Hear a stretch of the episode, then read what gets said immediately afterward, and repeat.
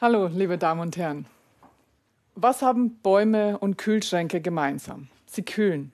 Und wenn ich etwas kühlen muss, ist es vorher häufig zu warm. Und zu warm sind unsere Städte. Ein paar Zahlen dazu.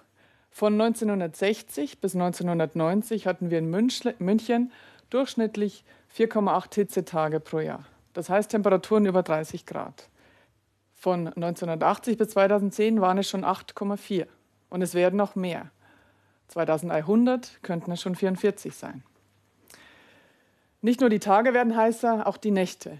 Wenn die Temperaturen nicht unter 20 Grad fallen, spricht man von einer tropischen Nacht. Davon haben wir derzeit in München weniger als vier. 2060 könnten es schon 14 sein. Und das betrifft auch andere Städte in Deutschland. Probleme damit haben vor allem Babys, kleine Kinder, ältere Personen und an Hitzetagen Personen, die schwere körperliche Arbeit verrichten. Und mit Problemen meine ich nicht, dass ihnen zu heiß ist, sondern ich spreche von Belastungen, die bis hin zum Tod führen können. Forschende ermittelten für 2018 in Deutschland rund 20.000 Todesfälle bei den über 65-Jährigen im Zusammenhang mit Hitze. Wir wissen auch, dass das Wasser ein Problem sein kann. Wir haben häufig viel zu lange Trockenperioden und auf der anderen Seite dann auf einen Schlag viel zu viel Wasser. Das hat uns die Flutkatastrophe letztes Jahr ganz deutlich gezeigt. Auch hier gab es eine Menge Todesfälle. Ja, der Klimawandel ist also gar nicht mehr so abstrakt und so weit weg. Trotzdem tut sich bisher zu wenig. Wir müssen dafür nämlich auch unsere Städte umbauen. In einigen Jahrzehnten sind viele unserer Städte in Deutschland nicht mehr uneingeschränkt lebenswert. Das Gute ist, wir haben Maßnahmen, die die Klimawandelfolgen reduzieren können. Und dafür brauchen wir wieder unsere Kühlschrankbäume und die Grünflächen. Grün hat nämlich verschiedene Funktionen, also Leistungen für Mensch, Tier und Umwelt. Forschende sprechen in diesem Zusammenhang gerne von Ökosystemleistungen oder von naturbasierten Lösungen. Ich möchte kurz auf Regulationsleistungen von Grün eingehen. Grün ist in der Lage, die Starkregengefahren zu reduzieren, indem es Wasser aufnimmt und speichert. Sogenannte grün-blaue Dächer können, können eine Menge Starkregen aufnehmen und den überschüssigen Regenwasserabfluss verzögern. Natürlich können ein paar mehr Grünflächen keine Katastrophe wie im Ahrtal verhindern. Dennoch für die eher gängigeren Starkregenereignisse können so ganz konkret Schäden verhindert werden. Ja, Grün kann auch Hitzestress reduzieren. Große Bäume senken die gefühlte Temperatur durch Verschattung und Verdunstung um bis zu 10 Grad Celsius. Das entspricht der Kühlleistung einer Klimaanlage von 2,3 Kilowatt. Und diese Leistung wiederum ist in der Lage, einen ca. 35 Quadratmeter Raum zu klimatisieren. Daher gilt, große, vitale Bäume stehen lassen. Denn ein Baum braucht mindestens 50 Jahre, bis er diese Klimaleistungen erbringen kann. Diese Erkenntnisse müssen nun Einzug in die Städte finden. Und das geht unter anderem über die Stadtplanung. Ja, was macht die Stadtplanung? Sie plant gewiss keine Städte. Vielmehr lotet sie den Umbau oder die Weiterentwicklung von Stadt auf verschiedenen Ebenen aus. Und das macht die Stadtplanung auch nicht alleine. Sie ist die Schnittstellendisziplin überhaupt. Ein großer Teil unserer Arbeit besteht in der fachlich fundierten Vermittlung und Abwägung von Belangen. Im Idealfall haben wir es mit vielen Planungsbeteiligten und Planungsbetroffenen zu tun. Mit der Architektur, der Freiraumplanung, mit Sozialämtern, mit Klima- und Umweltschutzämtern, mit der Politik, mit Anwohnenden, ProjektentwicklerInnen und viel mehr. Wir müssen nicht nur mit allen reden und alle Belange im Blick haben, wir müssen auch selbst viele Wissensbereiche abdecken. Wir brauchen vertiefte Kenntnisse zum Planungsverfahren, zum Beispiel dem Bebauungsplanverfahren, zum Planungsrecht und zum städtebaulichen Entwurf. Seit einigen Jahren forsche ich zum Themenkomplex der grünen Stadtplanung. Mir geht es also darum, wie man durch Planung Städte grüner und lebenswerter machen kann.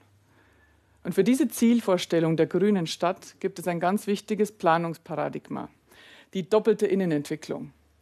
Jetzt muss ich kurz ausholen. Ein ganz wichtiger Planungsgrundsatz in der Stadtplanung ist Innen- vor Außenentwicklung. Das bedeutet ganz einfach, Städte sollen nicht an ihren Rändern in die Fläche wachsen, sondern besser das bereits bebaute Potenzial in den Innenbereichen ausnutzen. Das geht unter anderem über die Nachverdichtung in Quartieren, also Häuser aufstocken, Gebäude dazubauen oder Zeilen schließen. Hintergrund ist ganz einfach Flächen und Ressourcen sparen. Das ist zunächst einmal nicht zu hinterfragen. Trotzdem hat auch dieser Planungsgrundsatz einen entscheidenden Nachteil. Denn auch Gebäude in der Innenentwicklung brauchen Platz. Und dafür verschwinden nicht selten Grünflächen oder es werden wichtige Frischluftschneisen zugebaut. Auch eine Aufstockung in die Höhe kann negative Folgen haben, denn mehr Anwohnende brauchen auch mehr Platz, zum Beispiel Stellplätze für PKWs. Und diese Flächen fehlen dann wieder fürs Grün. Hier sind auch Tiefgaragen keine wirkliche Lösung, denn sie sind auf der einen Seite wahnsinnig ressourcenintensiv und auf der anderen Seite sind auch oberirdisch begrünte Tiefgaragen nicht wirklich in der Lage, große Mengen Starkregen aufzunehmen und sie sind auch kein geeigneter Standort für Großbäume. Doppelte Innenentwicklung wiederum heißt nicht nur mehr Gebäude, sondern auch mehr Grün. Also Grün sichern und qualifiziert weiterentwickeln. Und das geht nicht nur am Boden, sondern auch Dächer und Fassaden können begrünt werden. Wichtig ist auch die Mehrfachnutzung von Flächen. Ich kann zum Beispiel eine abgesenkte Fläche wunderbar als Auffangbecken für Starkregen verwenden, aber gleichzeitig auch als Spielwiese. Und dabei sei gesagt, nicht nur auf Quantitäten zu achten, sondern auch auf Qualitäten. Zum Beispiel ist ein Baum nicht gleich ein Baum. Es macht einen großen Unterschied für die Kühlfunktion, ob ich drei große Silberlinden oder drei kleine Zierkirschen habe. Es gibt eine Menge Handlungsoptionen in der Stadtplanung, die den Grundsatz der doppelten Innenentwicklung unterstützen. Ich könnte Ihnen jetzt eine Menge Paragraphen des Baugesetzbuches aufzählen, aber ich befürchte, Sie würden relativ schnell dabei einschlafen. Also, wir haben das wissenschaftlich fundierte Wissen über die Auswirkungen des Klimawandels. Wir haben die Maßnahmen, die die negativen Klimawandelauswirkungen reduzieren können. Und wir haben die planungsrechtlichen Möglichkeiten, diese Maßnahmen umzusetzen. Das klingt, als hätten wir alles. Aber ganz so einfach ist es dann doch wieder nicht. Nach wie vor verschwindet zu viel Grün. Deshalb frage ich mich, warum? Warum tun sich Städte so schwer? Dabei geht es natürlich ums Geld. Aber auch mit ausreichend finanziellen Mitteln wären all diese Probleme nicht auf einen Schlag gelöst. Trotzdem herrscht nach wie vor die Meinung vor, dass Grün nicht rentabel ist und zu teuer in Bezug auf Planung und Unterhalt. Hier sei gesagt, dass das Nichtstun, also das Fehlen des Grünen, langfristig definitiv mehr kostet. Auch personelle Ressourcen fehlen. Und nicht nur das, bei einigen Planungsbeteiligten fehlt das Bewusstsein und bei einigen Planenden auch die Fachkompetenz. Das liegt unter anderem daran, dass Planungsstandards häufig veraltet sind. Es dauert viele Jahre, bis wissenschaftliche Erkenntnisse Einzug in Richtlinien finden. Denn berücksichtigt wird nur der anerkannte Stand der Technik und nicht der neueste Stand der Wissenschaft. Auch die Zivilgesellschaft spielt eine entscheidende Rolle. Sie kann auf der einen Seite klimaschädliche Entwicklungen durch Proteste verhindern, auf der anderen Seite aber auch klimafreundliche Entwicklungen, wenn dadurch zum Beispiel individuelle Eigeninteressen gesichert werden. Ja, wichtig sind auch die letzten beiden Punkte. Städte in Deutschland sind häufig schon wahnsinnig dicht. Also ich habe kaum noch Flächen übrig. Und die wenig zu entwickelnden Flächen haben dann häufig wahnsinnig viele Ansprüche. Und derzeit steht der Wohnungsbau häufig ganz an erster Stelle. Ja, und der letzte Punkt, das Silo-Denken, beziehungsweise die fehlende Zusammenarbeit oder sogar die fehlende Kommunikation zwischen Planungsbeteiligten. Hier geht es um Macht, Hierarchien, um Zuständigkeiten, aber auch um Vertrauen.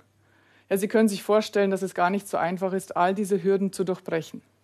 Aber genau das versuchen wir. Deshalb sind wir in unseren Forschungsprojekten sehr interdisziplinär, also fachlich breit aufgestellt. Und das reicht uns auch nicht aus. Wir forschen auch transdisziplinär. Das bedeutet, wir holen Städte aktiv als Forschungspartnerinnen mit ins Boot. Somit bekommen wir Forschende konkrete Einblicke in komplexe Verfahrensstrukturen und politische Prozesse. Methodisch gehen wir dann im Reallaboransatz vor. Das heißt, wir forschen in konkreten Erprobungsräumen. In diesen Laboren dann haben wir wieder verschiedene Ansätze. Wir modellieren zum Beispiel verschiedene Planungsszenarien. Das heißt, wir stellen Gebäude und Bäume so lange um, bis wir zum Beispiel die nächtliche Durchlüftung optimiert haben. Wir modellieren Fassaden und Dachbegrünungen und analysieren dann, was diese Maßnahmen für Auswirkungen auf das Innen- und Außenraumklima haben. Wir befragen Anwohnende nach ihren subjektiven Dichte- und Hitzewahrnehmungen.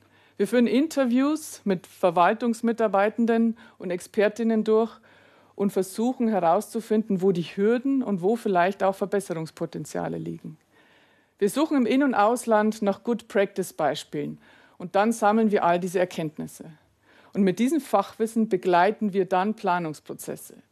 Wir empfehlen Vorgehensweisen, machen Textvorschläge und überlegen uns gemeinsam, wie diese Strukturen grundsätzlich aufgebaut sein müssten. Und auch wenn durch diese Nähe zur Praxis dann die große Transformation der Stadtplanung ausbleibt, denn wir können weder Gesetze aushebeln noch Geld drucken, erweist sich dieser Ansatz durchaus als in der Lage, um auszuloten, welche Innovationen innerhalb bestehender Planungsregime möglich sind. Ja, und auch wenn wir derzeit ausloten, was aktuell möglich ist, vergessen wir auch nie weiterzudenken. Wir überlegen uns, wie sich das System grundsätzlich ändern müsste. Wie müssten sich Gesetze weiterentwickeln? Was kann die Zivilgesellschaft tun? Und hier kommen dann die Visionen ins Spiel. Denn neben dramatischen Katastrophenszenarien ist es auch wichtig, Bilder von wünschenswerten Zukünften zu zeigen. Bilder, die zeigen, wie schön grün und belebt zum Beispiel eine verkehrsreduzierte Straße sein kann, mit breiten Fuß- und Radwegen, mit Bäumen, mit Sitzmöglichkeiten, Cafés, mit Fassaden und Dachbegrünungen, mit grünen Innenhöfen, in denen Kinder spielen können. Denn grüne Städte sind nicht nur gut fürs Klima, sie sind auch gut zum Beispiel für Aufenthaltsqualität oder für die Artenvielfalt.